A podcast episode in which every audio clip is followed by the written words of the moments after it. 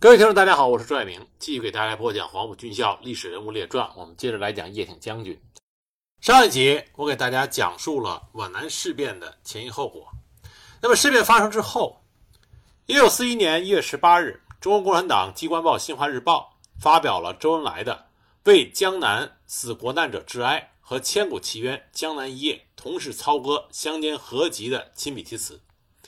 在当时的局势下，刘少奇建议中共中央在政治上全面反攻，在军事上暂时不实行反攻。一月十七日，刘少奇请中共中央任命陈毅代任新四军军长，在苏北成立军部。十八日，他与陈毅联名致电中央，再次提出重建新四军军部。一月二十日，中共中央军委发布了重建新四军军部的命令，任命陈毅为新四军代军长。刘少奇为政治委员，张云逸为副军长，赖传珠为参谋长，邓子恢为政治部主任。新的军部在江苏盐城，以华中新四军八路军总指挥部为基础组成，并将活动于陇海路以南的八路军新四军部队统一整编为七个师和一个独立旅，全军九万余人，继续在华中活动。其中，傅秋涛等人率领的皖南事变突围部队改为新四军第七师。也是七个师中实力最弱的一个。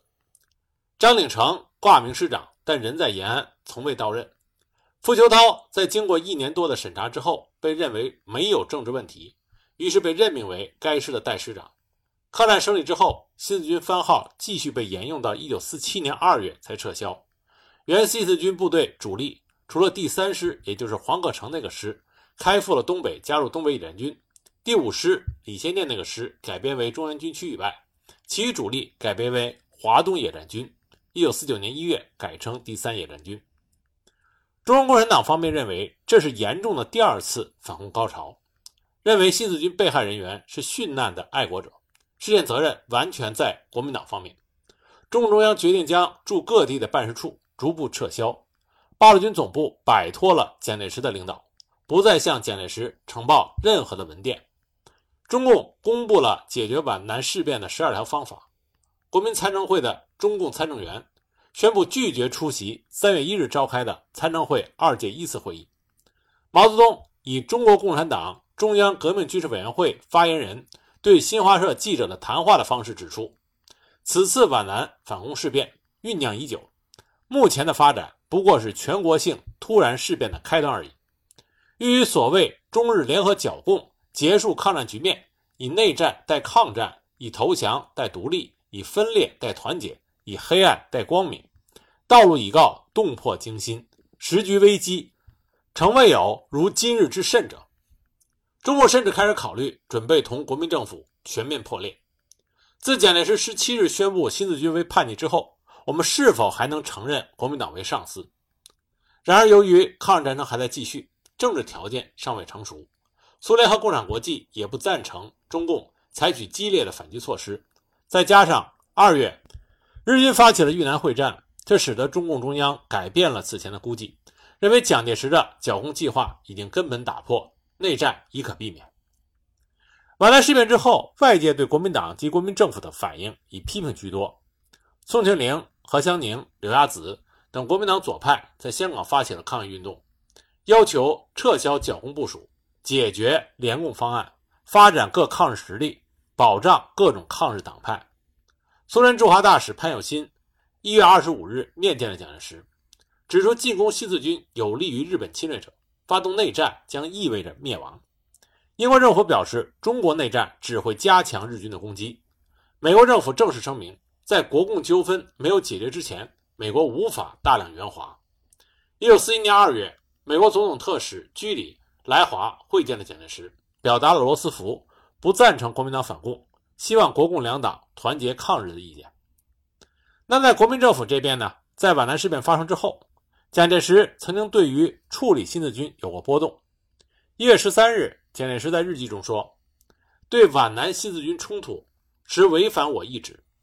白等啊，这里边白指的是白崇禧，白等监狱在此时消灭整个共党，诚不识大体与环境。”明知其不可能而强行之，其幼稚言行与十年前毫无进步可叹。于是决定放行，只要其知求饶从命足矣。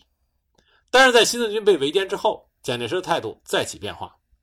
一月十六日，也就是三天之后，蒋介石在日记中这么写的：“俄武官来问新四军冲突之消息用意，因此对此案处置更应严肃坚决。”十七日，蒋介石由于顾虑到中共方面的强烈反应，接受何应钦、白崇禧等人的意见，发布命令，宣布新四军为叛军，取消了新四军的番号，将叶挺交军事法庭审判。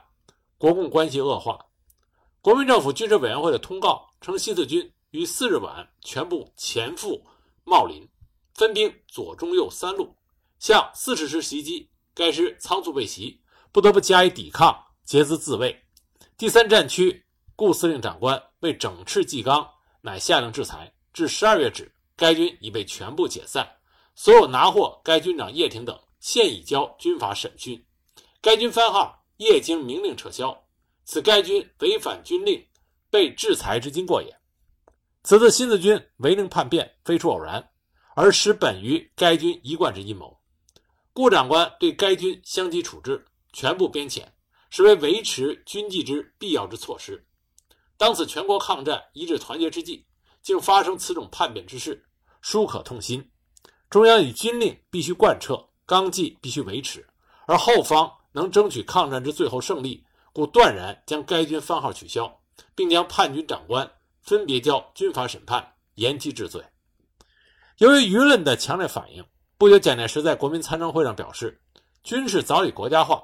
中共不应将八路军、新四军视为一党所私有的军队，一面重申剿灭新四军绝非剿共，更不忍以后再有此种剿共之不祥名词流于中国历史之中。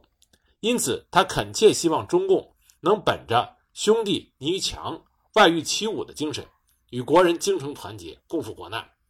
蒋介石也强调说，皖南事变是打击敌人、忘记我军纪败坏、内部分裂。以减弱抗战力量的妄想，深明军队纪律，使全军得所观感而振奋自爱，为国效命，因而加强我们团结抗战的精神。国民党三青团的中央宣传部门指示各级党部，皖南事变纯粹为军纪问题，绝不含政治的或党派斗争的意义。各言论机关如有评述，应以新四军为范围予以评述，对中共及十八集团军，切勿涉及。重庆国民党的中央日报这时的社论也同样保证说，只要中共不脱离抗战阵线，事件不致扩大，而剿共事实亦不致发生。一九四三年，国民革命军第三战区司令顾祝同以抗日战争制裁解散新四军及肃清江南共军有功，被中华民国政府颁发了青天白日勋章，总指挥上官云相晋升为第三战区副司令长官，仍兼第三十二集团军总司令。那么，这个事变主要的将领叶挺将军遭到逮捕，予以监禁。五年之后，在一九四六年释放。新四军一共有四千余人被俘，关押在上饶集中营。上饶集中营当时是多所监狱和集中营组成，一个是关押高级干部的毛家岭监狱，一个是关押排以上干部的上饶周田集中营，第三个是关押士兵的千山监狱。一九四二年五月，由于日军进犯在即，上饶集中营迁往福建省。六月十七日，在福建省新安县赤石村发生了集体越狱事件，八十余人逃脱，这就是赤石暴动。赤石暴动是新四军被俘将士一次英勇不屈的反击行动。赤石暴动是由上饶集中营第六中队的秘密党支部领导和进行的，他的领导核心呢是王东平、陈念地、赵天野和阮世炯。上饶集中营第六中队在一九四二年四月份就已经建立了秘密的党支部，当时的党支部的书记叫沈涛。一九四二年五月初，日军进犯，形势危急。那么第六中队的秘密党支部审时度势，经过慎重的研究，并且征集了多数同志的意见，做出了举行集体越狱暴动的决策。那暴动时机选择在上饶危急，集中营不得不撤往闽北的时候。决定由王东平，王东平还有个名字叫王希亭，让他作为暴动的指挥人，规定了举行暴动的各种信号和暴动成功以后的去向等。但敌人对于这个秘密的暴动计划有所察觉，所以在六月十四日的晚上，将第六中队的五个人给提走审讯了，其中就有第六中队秘密党支部的书记沈涛。但是这五个人为了保护党组织的安全，保护暴动计划的实现，经受了严刑拷问，但是大义凛然，始终未吐一字。最终，就在赤石暴动的前夕，这五位烈士就义于崇安县大安镇。面对这党支部书记壮烈牺牲，党支部剩余的同志仍然组成了暴动指挥的领导核心，做出了找机会举行全队暴动的决定。第六中队八十多人抓住了他们在武夷山区渡河这一有利时机，突然之间暴起，向武夷山路狂奔。在宪兵班和国民党特务反应过来之前，大部分同志越过了丘陵。登了悬崖，终于在落日的余晖中到达了山顶的集合点，逃出了险境。这批脱险的勇士们，经过中共福建省委和崇安县委的接应之后，在武夷山与闽北游击队组合成立了一支抗日游击队，在闽赣边打游击，成功袭击了国民党第二十六军军械仓库，缴获了一批枪支弹药，留在闽北。后来，一九四二年九月，因为战争需要，重返了皖南抗日前线。回到了新四军的怀抱。赤石暴动的胜利给了国民党第三战区长官司令部沉重的打击，所以在一九四二年六月十八日，国民党三战区下令将集中营被囚人员从夏梅宿营地押回到赤石村关押，以重新编队为名，从各中队抽出了所谓的顽固分子和危险分子，包括在暴动中被捕的五位同志，一共是五十九人。一九四二年六月十九日。这五十九位新四军的被俘将士被押到了与赤石村相连的角亭村虎山庙关押，分三批在该庙的茶树林中集体大屠杀。除了一位幸存以外，其他五十八位全部殉难。包括这场虎山庙的大屠杀，连同在武夷山、大安在暴动中和在兴田被国民党枪杀的，一共是七十三位烈士。这批烈士平均年龄二十四点六岁，最小的十八岁，最大的四十岁。中间共产党员五十六人，女烈士七人，有大学生、华侨子弟、台湾籍青年，有姐弟一对夫妻一对而更令人惋惜的是，整个赤石暴动的领导人王锡亭啊，也就是王东平，他在掩护战友们撤离的时候，他是最后一个离开。那么在狂奔中，他跌入了一个深沟。头部重伤，不能动弹，在深沟里昏睡了三天。醒来的时候，已经错过了到指定地点集中的机会。后来又被过路的国民党川军第九军捉住。为了不暴露身份，他再次化名为王东平，被押解到湖北宜昌。在被押解回湖北的途中，王锡亭他见到路旁长满了野草丛，就趁着川军不注意，藏入了野草丛中。敌人发现少了他的时候，停下了搜索。用刺刀在草丛里乱捅，他的手指被刺刀削掉了两指，结果还是被敌人再次抓获。继续走了一段路以后，他提出要解手，趁敌人不备，掏出了藏于胯下的手雷，趁着手雷爆炸，敌人躲避的时候，他再次逃脱。后来他流落到鄂西的建始县农村教书，直到解放。新四军四千多人被俘，死于集中营中大约有一百五十多人。另外有一大批被补充入第三战区的国民党部队。一九四五年，国共双方签订了双十协定之后，最终有二百多人获释，重新回归了共产党。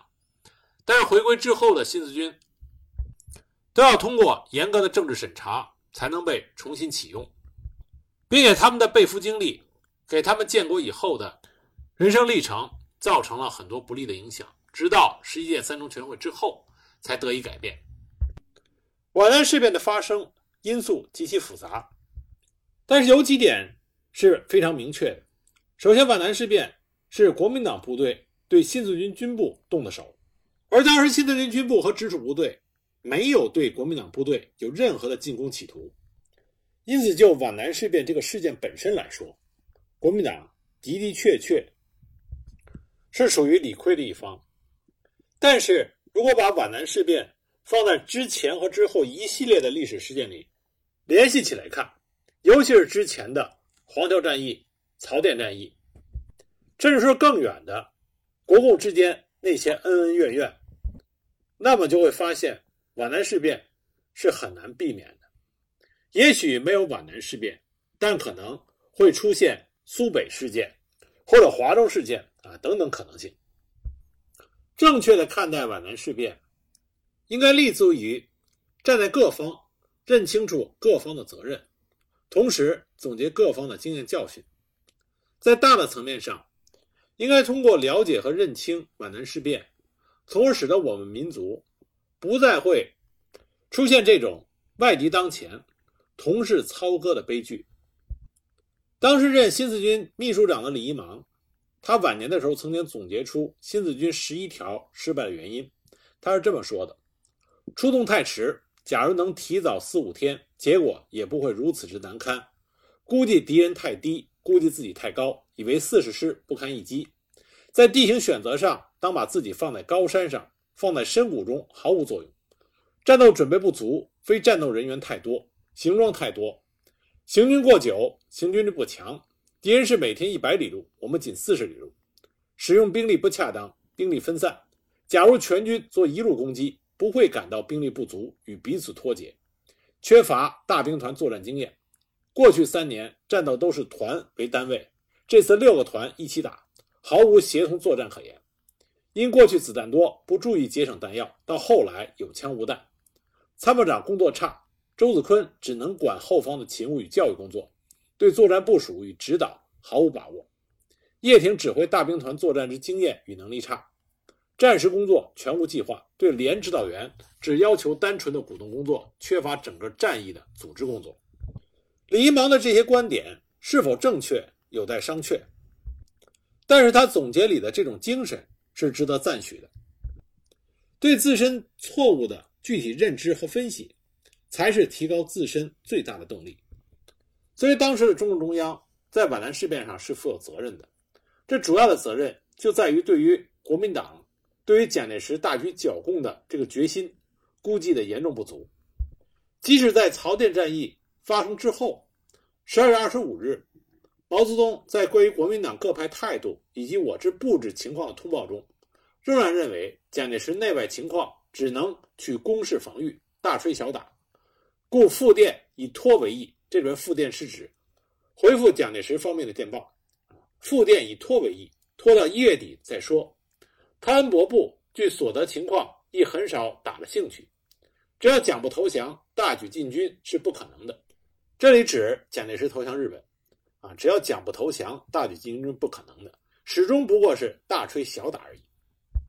而当形势急剧恶化，叶挺、项英在十二月二十五日急电中央，电文中称：“桂李在江北之军事布置啊，桂李指的是桂系和李秉先，皖南顽军之暗中调动，对我包围，阻我交通，并故意对弹药遣散费之推诿。如此情形。”是否彼等有意阻拦我们，而便于进攻江北，然后再借口对付皖南？部队早已整装待发，但交通因敌皖两方面不能顺利北渡。情形如此，我们的行动应如何？请考虑后即速事，以免陷于进退两难之境地。叶挺、项英的这个电报实际上是合情合理的。为什么这么讲呢？因为当时下的是一盘大棋，不仅仅是皖南的新四军。包括苏南、苏北，整个华中，乃至国共统一战线，全盘的问题，这已经不再是叶挺、项英两个人可以做出决定的。但是中共中央在十二月二十六日给项英等的复电中，并没有回答叶项的请示，只是给予了严厉的批评。因此可以说，当时中共中央对于大局的分析过于乐观，对于蒋介石的反共阴谋估计不足，因此对于皖南事变的发生。实际上是负有比较大的责任的。我们最后再来说一下关于叶挺和项英的关系，因为很多人把皖南事变归咎于项英，也有一些说法把叶挺和项英的关系也作为追责皖南事变的一部分。实际上这样是不公正的。对于皖南事变，项英是要负有责任的，但叶挺和项英的关系在皖南事变之前已经有了明显的好转。在第一次叶挺离开军部，啊，周恩来亲自赶到新四军部帮助叶挺和项英解决问题的时候，项英听取了周恩来的意见，当时项英专门向周恩来反映了一个问题，就是关于党中央来电报的时候不写叶挺的名字，那么按照规定不便交给叶挺看，这样就会引起叶挺的误会。这个问题实际上是项英反映给了周恩来。那么在此之后，党中央给新四军来电，在这方面就多加注意。我们前面讲到叶挺第二次要辞去新四军军长之职，这里边的原因很复杂，其中主要的原因是因为编制和经费问题和国民党交涉有很大的困难，尤其是来自于蒋介石的阻力。那么这个和当时大形势的变化有很大的关系。据李继芒回忆，在周恩来找叶项解决问题之后，一般来说，项英还是比较注意处理与叶挺的关系。军部的正式会议都是由叶挺主持，而前方部队的报告和请示，项英都请叶挺批注意见。因此，我们可以说，叶挺和项英的关系在皖南事变之前已经有了很大的改善，所以对皖南事变没有很大不利的影响。这里我们还要说一下关于对项英的评价。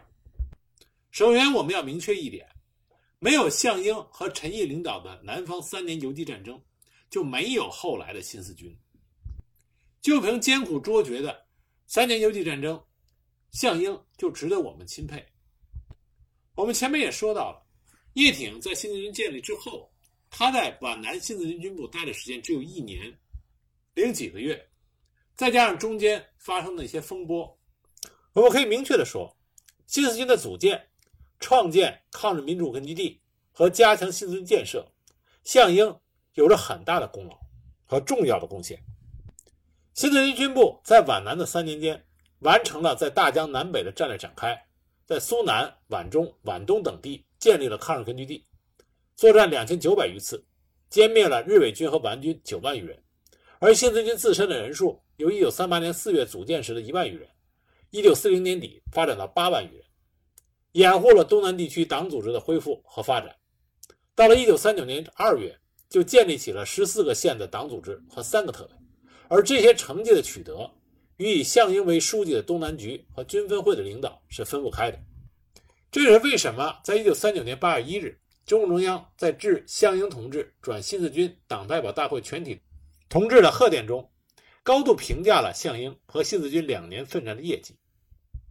所以说，我们不能因为项英在皖南事变中所负有的责任，而抹杀掉他之前立下的赫赫功勋；也不能因为他性格上的一些缺点，而抹杀掉他为中国共产党所做出的重大的贡献。叶挺将军去和国民党谈判，然后被扣押。刚开始，他被扣押在上饶。李村以叶挺将军的性格，他自然是愤懑难平。